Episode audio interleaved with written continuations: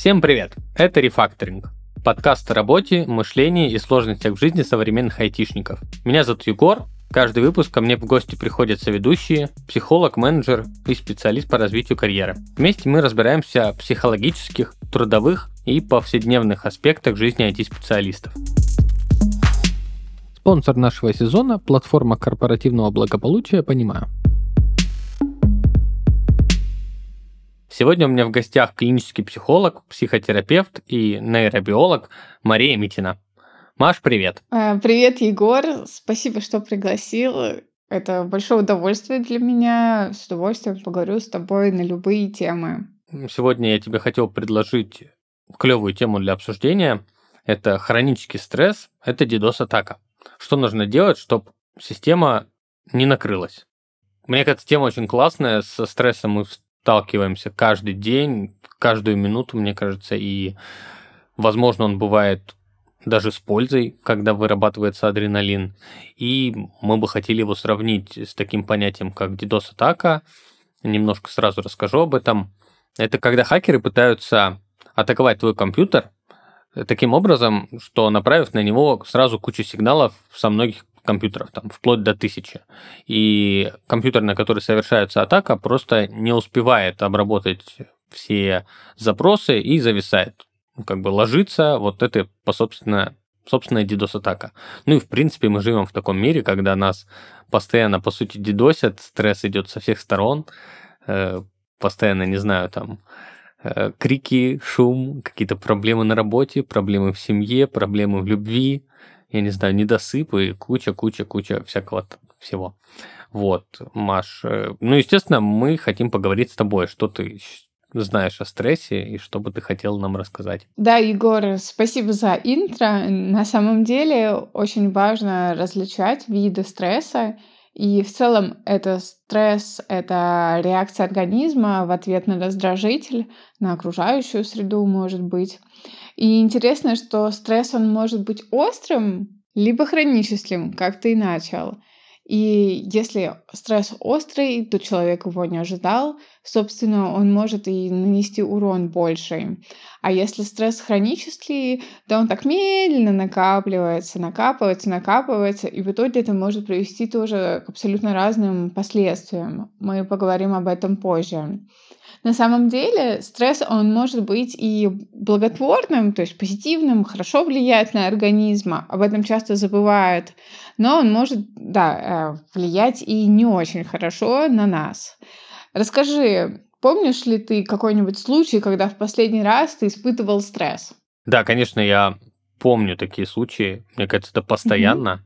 Mm-hmm. Наверное, ближайший пример это конец 2022 года, весь месяц когда я просто работал в стрессе. Mm-hmm. То есть, как всегда, как в любой компании, мне кажется, в конце года пытаются все успеть, и происходит такая некая гонка за планами.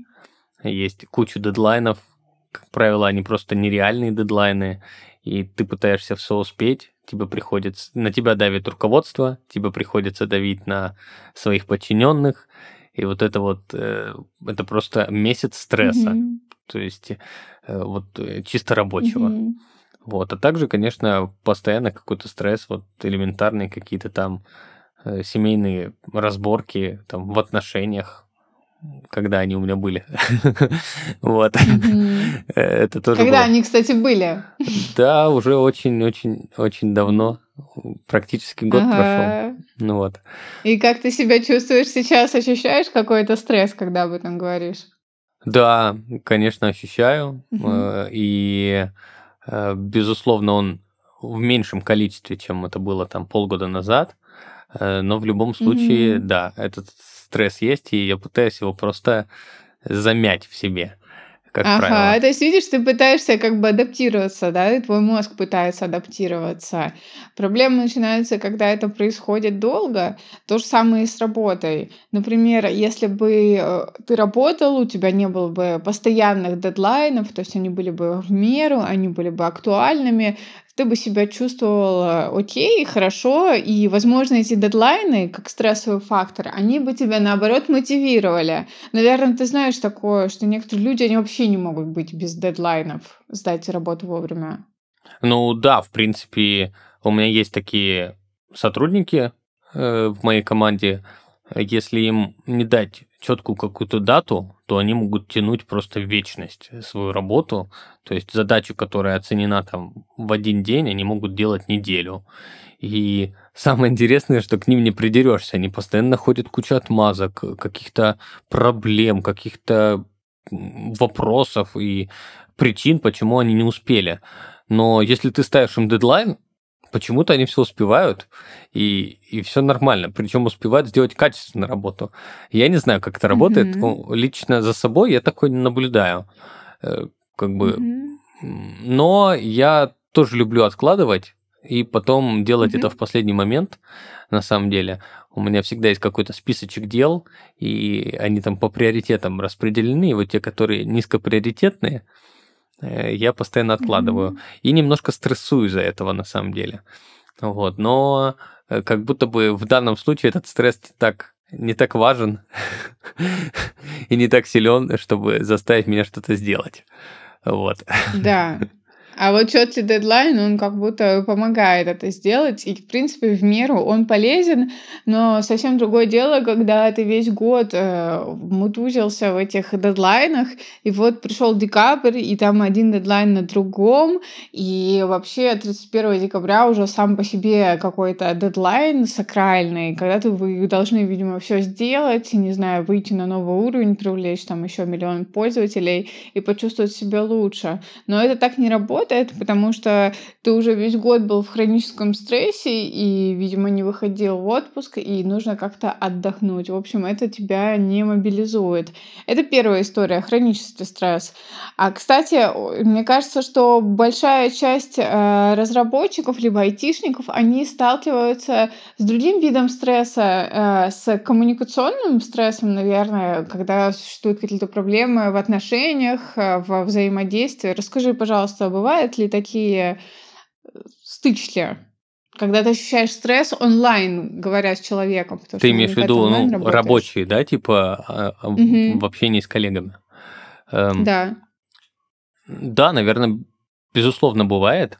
И это бывает mm и как с подчиненными, и так с э, руководителями. И что самое интересное, я могу даже стрессовать э, в ситуации, как бы, ну, как бы это так сказать, с позиции силы. Ну, в общем, когда, например, у меня задача там дать обратную связь э, сотруднику, и если эта обратная связь положительная, э, то ты немножечко как бы стрессуешь, волнуешься, но это скорее не оказывает какого-то там негативного последствия, но все равно есть какое-то волнение. Мне кажется, волнение это тоже некий стресс. Вот. А если нужно какую-то негативную обратную связь, да, то это прям вот тяжело. Ну, тоже, наверное, это зависит от характера. Ну, вот в моем случае я прям переживаю, потому что э, ну, никогда не хочется э, сообщать какие-то плохие новости человеку или как-то его критиковать, или пытаться объяснить, почему ты его увольняешь, или почему ты его не повышаешь, или почему там э, ты должен ему какой-то там, не знаю, выговор сделать и все такое. Поэтому да. Ну и плюс просто в рабочих моментах какие-то ссоры, какие-то споры. Э, но хорошо, что я работаю как бы в адекватной IT-компании.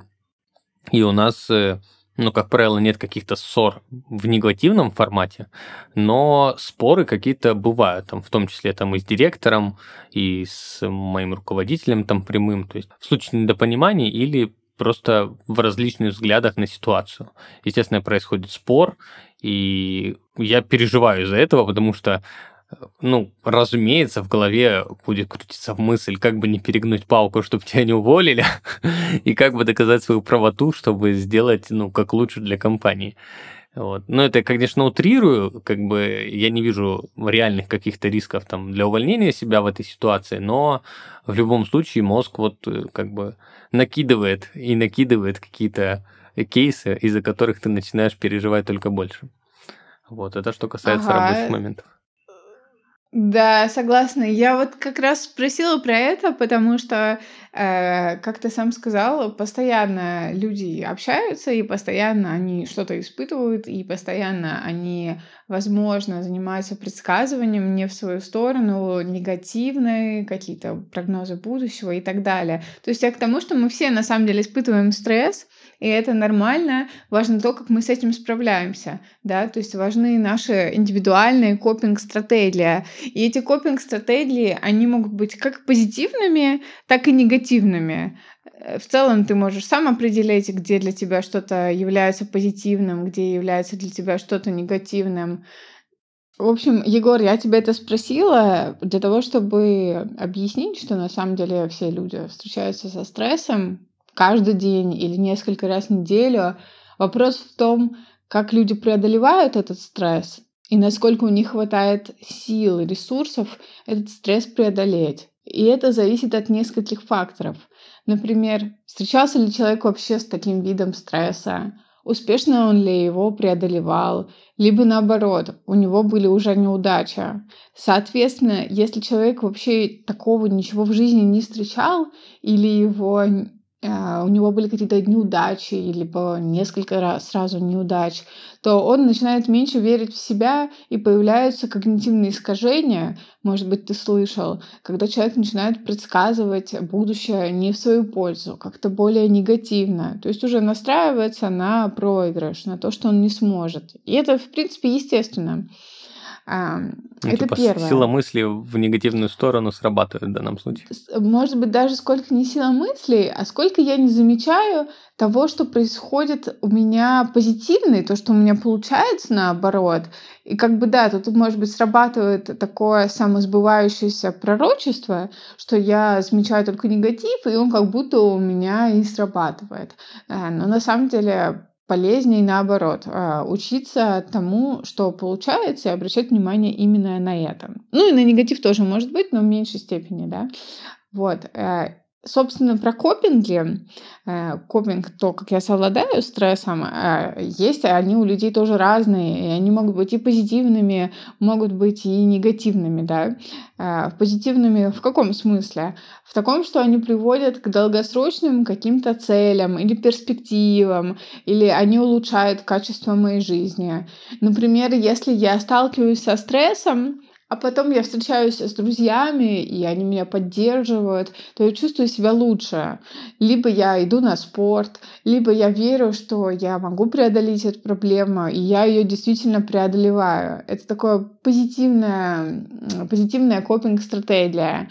Либо я рефлексирую, можно сюда это еще добавить. Ну и, конечно, негативные копинг-стратегии, это которые меня отдаляют от результата.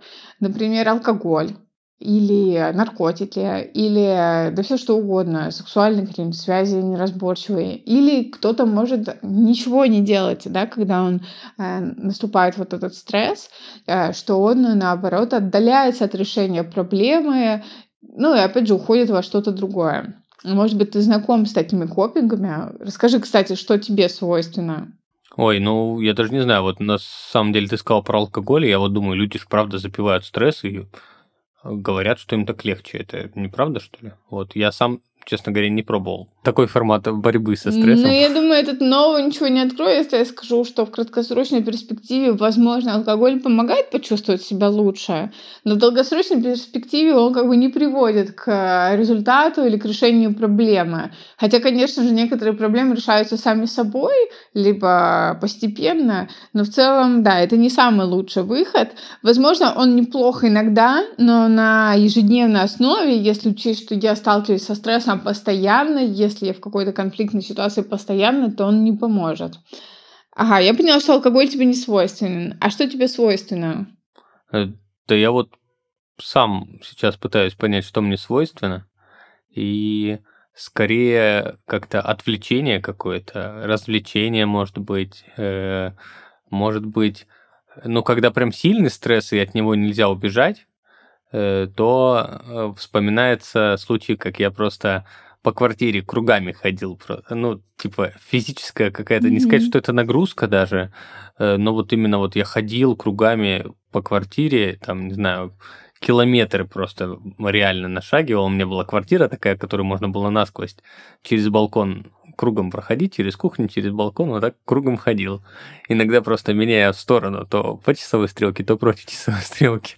Я не знаю, насколько мне это помогало, но это чуть-чуть успокаивало, как будто бы. То есть э, уменьшало именно приливы каких-то истерик. Mm-hmm. Вот. А если это какой-то регулярный стресс и чаще всего я, наверное, пытаюсь как-то от него сбежать. То есть я какое-то время терплю, терплю, терплю, терплю, а потом наступает какой-то момент, когда я просто вот срываюсь и пытаюсь разрывать все связи с ним. Э, так было, когда я увольнялся из компании, в которой проработал на тот момент там три с половиной года. Просто в один прекрасный день, ну, на самом деле, там все так э, сложилось, что это были новогодние праздники, потом я заболел, и какой-то там пару недель еще болел, и получился, что большой перерыв был в работе, и когда я жил в этом стрессе, я как будто бы к нему уже привык, а тут был большой перерыв к работе, и после этого перерыва я вернулся сразу опять в этот стресс. И, видимо, вот это вот такая некая синусоида, э, резкое повышение количества стресса привело к тому, что я просто через неделю приложил все усилия, чтобы оттуда уйти и срочно нашел другую работу.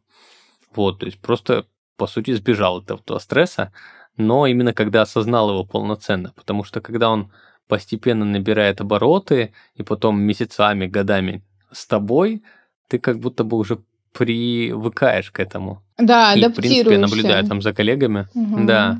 Не сказать, что даже адаптируешься. Мне кажется, ты просто свыкаешься. Может потому быть, что да.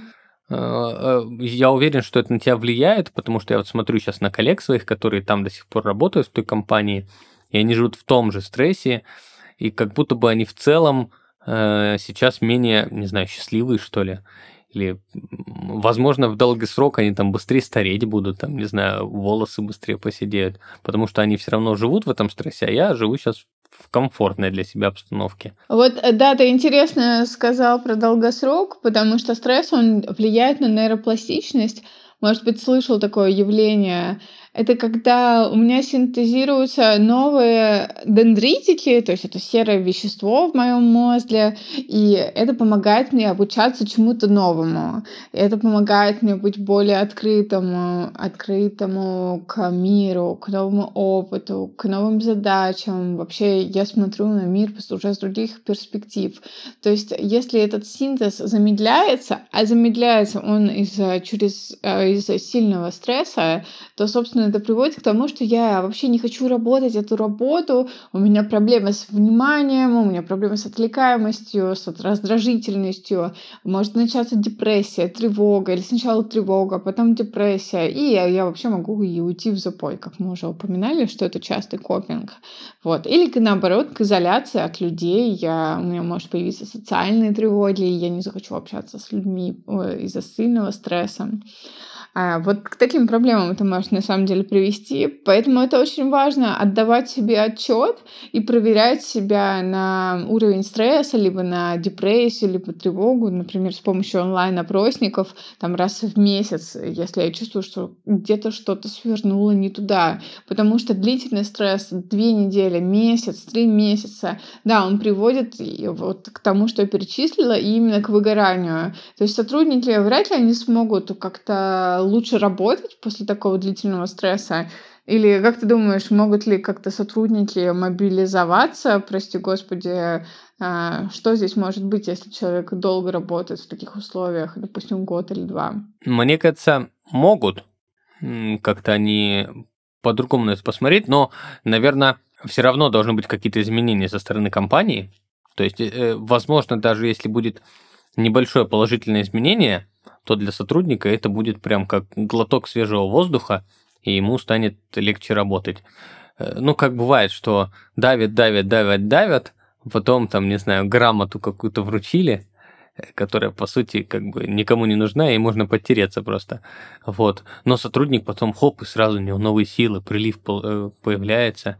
Или есть такая тактика у руководителей, ну, одна из таких классических, на самом деле, тактик, которыми даже обучают там на бизнес-тренингах, э, когда руководитель злой, агрессивный, всех постоянно оскорбляет, как-то принижает, давит на них. И, в принципе, ну, в среднем он такой всегда. То есть там увольняет сотрудников, кричит, постоянно требует там сроки выполнять. Ну, то есть сотрудники ощущают постоянное давление. Но потом, там, раз в какой-то период, и обычно это лично, точечно каким-то сотрудникам э, как бы применяется, он проявляет какую-то улыбку, э, заботу, может быть, там лично грамоту вручит, не знаю, или просто поблагодарит за работу. Или, И как ты относишься к такому стилю управления? Да слушай, э, я сталкивался с этим стилем, и прикол в том, что я не стесняюсь сознаться в том, что на мне это тоже срабатывало. Э, то есть у меня был руководитель такой, она была на несколько голов выше меня, и ну, вот она, в принципе, там ее все всегда боялись, и до сих пор боятся. У меня к ней не было такого никогда страха, как у большинства сотрудников, и я там не боялся с ней в лифт зайти, например, но как бы все равно от нее ощущалась какая-то вот такая вот, ну, некое давление, что вот она босс, прям, знаешь, уважение. И в те моменты, когда она как-то одобрительно к тебе относилась, э, что-то как бы говорила хорошее, э, я чувствовал, как во мне появлялась какая-то энергия, что вот, вот, меня заметили, меня заметили, как круто. Ну, можно ли Хотя сказать, если... это на последних каких-то ресурсах было уже, вот эти отголоски энергии?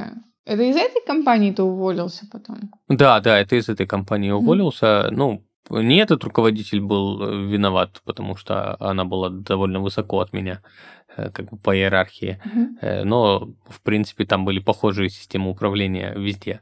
Вот. Но тут э, дело в том, что я не смогу сказать, что это было на последней энергии. Ну, мне так кажется. Но я могу сказать, что если вот просуммировать э, тот весь негатив, который я получил, весь стресс, и ну, как бы сопоставить его с позитивом, то, естественно, огромная разница. Но эмоционально ты в этот момент ощущаешь, как будто вот этот маленький кусочек э, позитива, он как будто бы переплюнул всю вот эту вот э, как бы весь негатив. Это странно. Но ну, мне кажется, и это, манip... мне кажется, это похоже на манипуляции какие-то. Конечно, это манипуляции, эмоциональные, да. Да, да, да. Я как раз хотел сравнить с отношениями да. э, среди людей романтическими. Э, тоже же бывает в отношениях, когда один партнер там э, давит на другого, но э, когда он там, не знаю, обнимет или поцелует внезапно, второй партнер это там безумно ценит и говорит, ну вот же, она там меня любит. Как прикольчики сейчас в ТикТоке ходят, что э, любимая, я тебе изменила. И она там типа, ой, любимая, он назвал меня любимой. Mm-hmm. Вот. Ну, мне кажется, это вот как бы вот куда-то вот в эту же сферу. Э, вот такие вот дела. Это интересно, что ты вспомнил про отношения, потому что мы с этого и начали, что стресс может быть испытан, понятно, везде, да, всегда, а, но также проблема, когда ты его испытываешь в, и в отношениях, и в работе слишком много, слишком сильно, слишком часто. А, например, если я и в работе, и в отношениях его испытываю, то я больше в себя не верю, и я себя больше не ценю, потому что работа является неотъемлемой, например, для меня частью меня, которая меня характеризует, которая меня характеризует как человека, как профессионально, и то же самое в отношениях. Э, это обычно для человека все-таки важная ценность, поэтому, когда я по нескольким, по двум, по трем таким важным ценностям проседаю и испытываю много стресса, то это опять же может приводить к негативным последствиям, про которые я рассказывала. Поэтому психологи обычно и работают с такими ценными моментами, чтобы человек лучше справлялся со стрессом, умел либо его принять, либо отдалиться, отдалиться с долгосрочной выгодой от э, этого стресса. Стресс может хакнуть твой организм и менталочку, а значит, выведет тебя из строя. Чтобы этого не происходило, нужно вовремя провести проверку и исключить возможность DDoS-атак. Сделать это можно с помощью психологических консультаций, на которых ты получишь ответы на волнующие вопросы, работающие не хуже самого крутого антивируса. Пройти консультацию психолога и повысить свою эффективность поможет наш спонсор – платформа корпоративного благополучия «Понимаю». Понимаю, реализует программы поддержки сотрудников и оказывают профессиональную помощь в решении повседневных проблем, с которыми сталкиваются сотрудники. Цель ребят из Понимаю – укрепить здоровье и благополучие любого профессионала. Здесь ты можешь получить индивидуальную консультацию психолога, коуча, юриста, эксперта по личным финансам, фитнес-тренера, инструктора по практикам осознанности, консультанта по здоровому образу жизни, по сексуальным отношениям и зооконсультанта. Все сеансы проходят по видеосвязи, телефону или в чате и являются конфиденциальными. Ты можешь выбрать эксперта для консультации на основе его опыта и квалификации, а также оценок и отзывов пользователей, которые уже попробовали услуги «Понимаю». На сегодняшний день платформой воспользовались более полутора миллионов сотрудников, которые работают в таких компаниях, как Сбер, ВК, Озон, JTI. Если ты заботишься о своем психологическом здоровье и комфорте на рабочем месте, переходи по ссылке в описании и выбирай необходимую консультацию. Я хотел сразу так немножко э, соединить с нашей темой. Вот ты сейчас говоришь, да, со всех сторон стресс, стресс, стресс, стресс. И я так понимаю, наверное, основная тактика починить хотя бы одно звено, да, чтобы хотя бы э, какая-то часть твоей жизни э, приводила к каким-то позитивным... Ну, наверное, при DDoS-атаке, в принципе, э, должна быть, наверное, такая же тактика отбить хотя бы какой-то канал нападения, чтобы уменьшить нагрузку. Вот, я просто... и при этом еще не сосредотачиваться только на одной да, ценности. То есть, если, например, я в работе себя плохо чувствую, то будет правильно, конечно же, еще и добавить э, личную жизнь, э, или хобби, в общем, еще что-то, потому что ты же не только в работе, да, ценен как человек, и нужно научиться справляться со стрессом там. Но исследования показывают, что также будет хорошо влиять, если я могу и в других частях своей жизни а, с чем-то справляться, тогда я почувствую себя лучше и на работе. Ну да, ты прав. Если у нас несколько сторон, мы поэтапно решаем, либо вместе, если это возможно, вот эти проблемы и на работе, сначала там на работе, допустим, потом в отношениях, либо там и там. Плюс мы еще проглядываем, просматриваем какой-то паттерн, который, возможно, повторяется. Ведь у каждого человека, как я уже говорила, свои способы справляться с этим стрессом. И, возможно, эти паттерны или мои правила, или мои убеждения, они повторяются в этих нескольких сферах. Да, я понимаю тебя. Угу. Я просто вот о чем подумал, да. что это, наверное, ужасно, когда ты испытываешь на работе постоянно стресс и приходишь домой, а тебя там еще пилят да. поверх этого. Да. Э, я вроде бы не был в такой ситуации, не припомню. У меня наоборот, наверное, в той компании, когда я работала, было куча стресса. Я хотя бы приходил домой и э, получал какую-то долю э, позитива, там, вкусный ужин и там, любовь и заботу. Собственно, наверное, из-за этого я как бы протянул так долго и, может быть, терпел, потому что, ну, э, был какой-то позитив в жизни другой, который помогал организму справляться. Mm-hmm. А вот если ты испытываешь негатив и там, и там, это вообще трэш.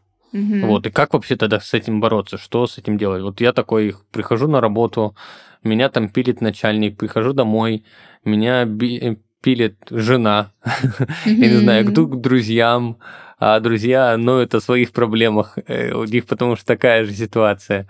И получается стресс просто везде э, что делать, куда бежать вообще, как справляться? Ага.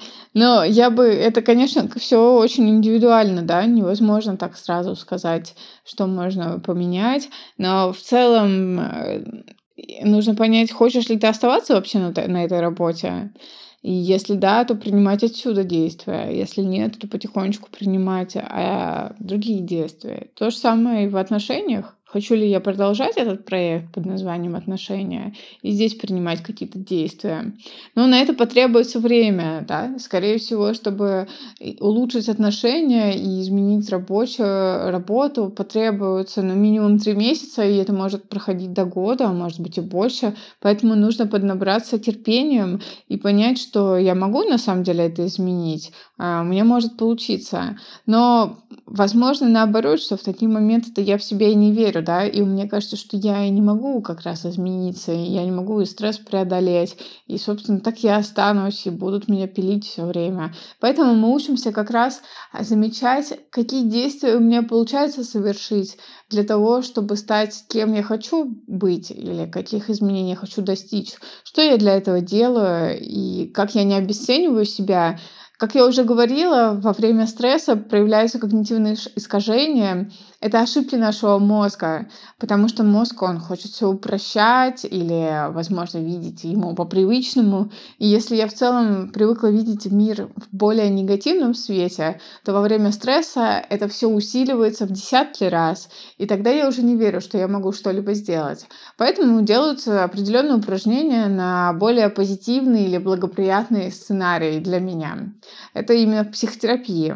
Но также мы должны понимать и попробовать найти в стрессе то, зачем вообще нужен, а, потому что стресс, он может быть и позитивным. Например, а, если стресс меня уже доводит до какого-то состояния, то это сигнал, что пора бы менять окружающую среду, да, или пора бы изменить что-то в себе, mm-hmm. или, собственно, изменить копинги, поэтому мы стараемся посмотреть на это с этой стороны. В целом стресс, как я уже говорила, он может приносить много пользы, э, если он контролируемый, то есть если я могу с ним справиться, потому что проблема стресса, что я не могу, и что я верю, что я не могу с ним справиться. И для этого подходят банальные самые упражнения, где я могу контролировать стресс. Это могут быть физические упражнения, что хорошо также для нейропластичности, то есть я убиваю двух э, зайцев сразу. Я и нейропластичность улучшаю, и, и физическую форму, и заодно со стрессом борюсь. Потому что я, если я верю в себя, что я могу сделать какое-то физическое упражнение сложное или победить на каких-то соревнованиях, то я начинаю больше верить в себя и в других сферах. Также есть интересное упражнение, если я делаю что-то сложное физически, то я пытаюсь э, сузить поле зрения мое на это и мой взгляд, и понять, что мне возможно это сделать вот в тот самый момент, самый стрессовый для организма, что я могу преодолеть, это тоже хорошо для осознания. Это первое. Второе, также стресс может лучше выступать, помочь, э, помочь лучше выступать, либо лучше сделать тест. Возможно, ты замечал такое, что если э, ситуация слишком как стрессовая, но я верю или я хорошо готовилась к ней, что я могу ее преодолеть, то как будто стресс мне дарит чувство тревоги небольшое, и эта тревога меня э, как улучшает мои способности, там фокус Кстати, внимания да. улучшается. Может быть, ты сталкивался с таким? Да, я на самом деле там в университете, когда еще учился, перед каждым экзаменом я всегда там переживал. До входа в кабинет я испытывал много стресса, переживал там и все такое, но как только я вот перешагивал порог кабинета, заходя непосредственно экзамен, у меня как-то менялось вот мышление, состояние, какого-то стресса напрямую я уже не испытывал, э, а у меня включался какой-то режим адреналина. Mm-hmm. То есть э, как-то куча какой-то энергии появлялась, много сосредоточенности, мне ничего не мешало, я просто садился и писал экзамен, например.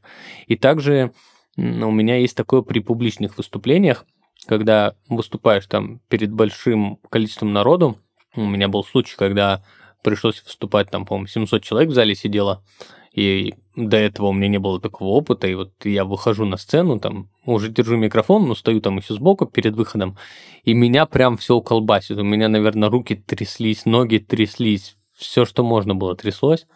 Но как только я вот сделал шаг на сцену, э, на меня там начал светить этот прожектор в глаза, и все, и вот стресса нет. И я так легко выступал, говорил, то есть никакой проблемы не было. И вот тут я как бы стрессу как будто бы благодарен, потому что он сначала вот накручивал там неприятное состояние, там вплоть до тошноты, но непосредственно в момент, когда тебе нужно совершить непосредственно какой-то поступок, стресс переключается в какой-то режим, дает тебе там выброс адреналина или чего там, это я так предполагаю, не знаю, чего он там mm-hmm. дает, но все получается, и как будто бы это круто. Хотя, ну, при этом там до этого, там пять минут назад меня реально тошнило, и такое ощущение, что надо было бежать в туалет уже. Вот. Ну вот э, такой вот опыт у меня есть, и как бы это всегда так у меня перед какими-то вот такими важными э, ситуациями. А ты чувствуешь, как с количеством раз тебе становится все-таки полегче это делать, и реакция у тебя менее да, сильная? Да, конечно. Ага. Определенно, определенно да. легче. Э, это уже Но причем, я бы так сказал, просто стресс вначале становится меньше, но при этом во время выступления как будто бы выброс адреналина происходит такой же, и все все равно так же получается. То есть, да, улучшение есть. Отлично. Я вот хотел как-то подвести по поводу с тобой итог по поводу, как бороться со стрессом. Ну, Вот, да. понятное дело, это психология. А, Вот я как раз хотела рассказать тебе про экспозицию, то, что мы используем в психотерапии. Это многократное повторение в уме или вместе с психотерапевтом вот этой стрессовой ситуации. Потому что если, например, я боюсь выступать на собраниях, на митингах, то, конечно же, мне нужно это начать в какой-то момент делать. И чем раньше я это начну, тем лучше для меня, потому что как раз это все происходит, адаптация организма, адаптация мозга, я начинаю больше верить в себя, но иногда бывает трудно прям взять, пойти и сделать. Собственно, зачем тогда нужен вообще психолог или психотерапевт? Поэтому мы это прорабатываем в воображении, как это все происходит, возможно, даже с более сильным стрессом. И тогда человек адаптируется. То есть, если я сто раз повторю с моим психологом, как я там отвечаю на собрании или как я выступаю, то мне уже будет, мне настолько надоест эта тема, мне уже будет плевать, что мне будет гораздо легче выступать. Вот. Это один из способов.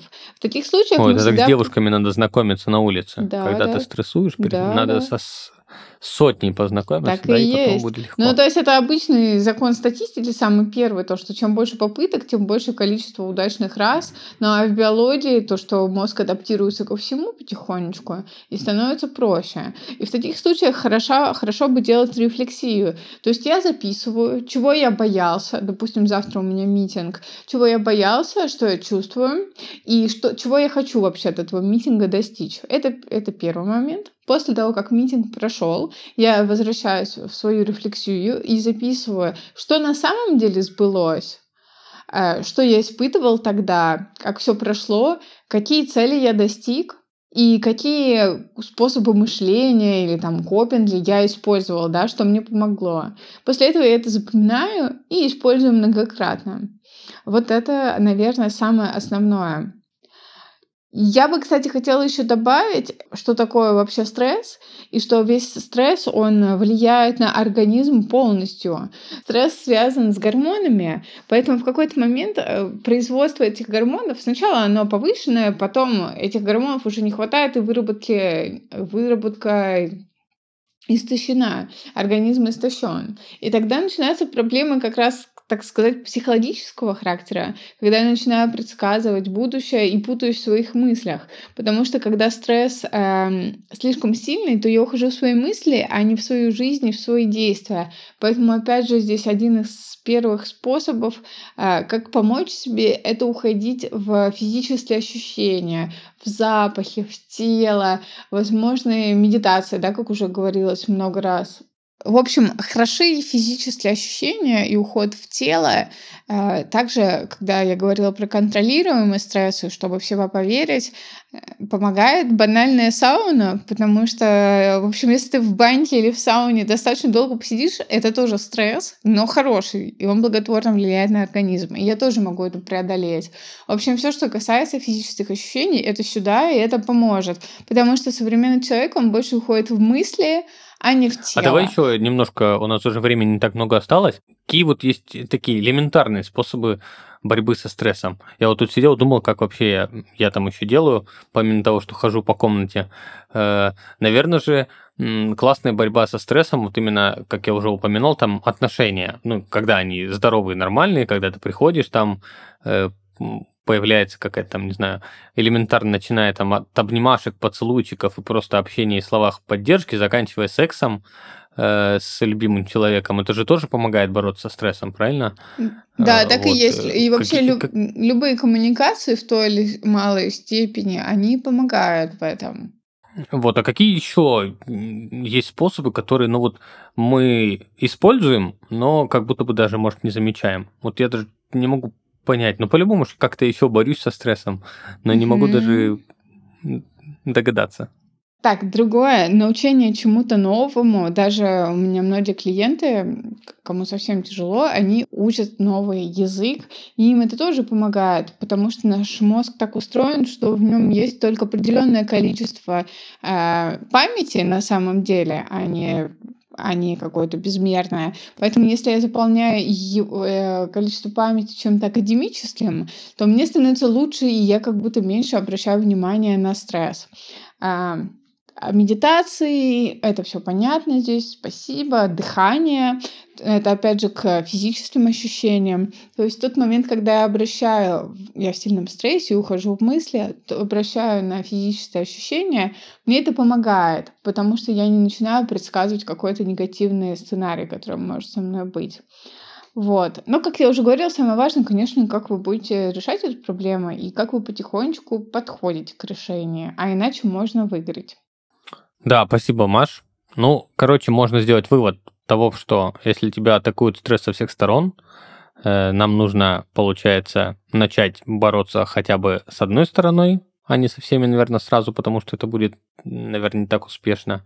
А способов бороться с стрессом на самом деле куча, что можно и спортом позаниматься, и сексом позаниматься, и с друзьями поболтать, и с психологу сходить, разумеется, и просто новый язык выучить, и это тоже тебя отвлечет. Наверное, можно, если у тебя еще и работа адекватная, то в работу, например, уйти с головой, как многие делают, например, при там, каких-то проблемах в семье. Э, на этом наш подкаст подходит к концу. С вами был Рефакторинг, подкаст о жизни айтишников в эпоху перемен. Сегодня у меня в гостях была клинический психолог, психотерапевт и нейробиолог Мария Митина. Спасибо, Егор, большое. Да, спасибо тебе, что пришла. Э, мы обязательно с тобой услышимся в следующем выпуске. А вы, дорогие слушатели, ставьте лайки, подписывайтесь на нас, оставляйте комментарии. Мы все почитаем, нам очень интересно. И услышимся в следующей серии. Пока-пока.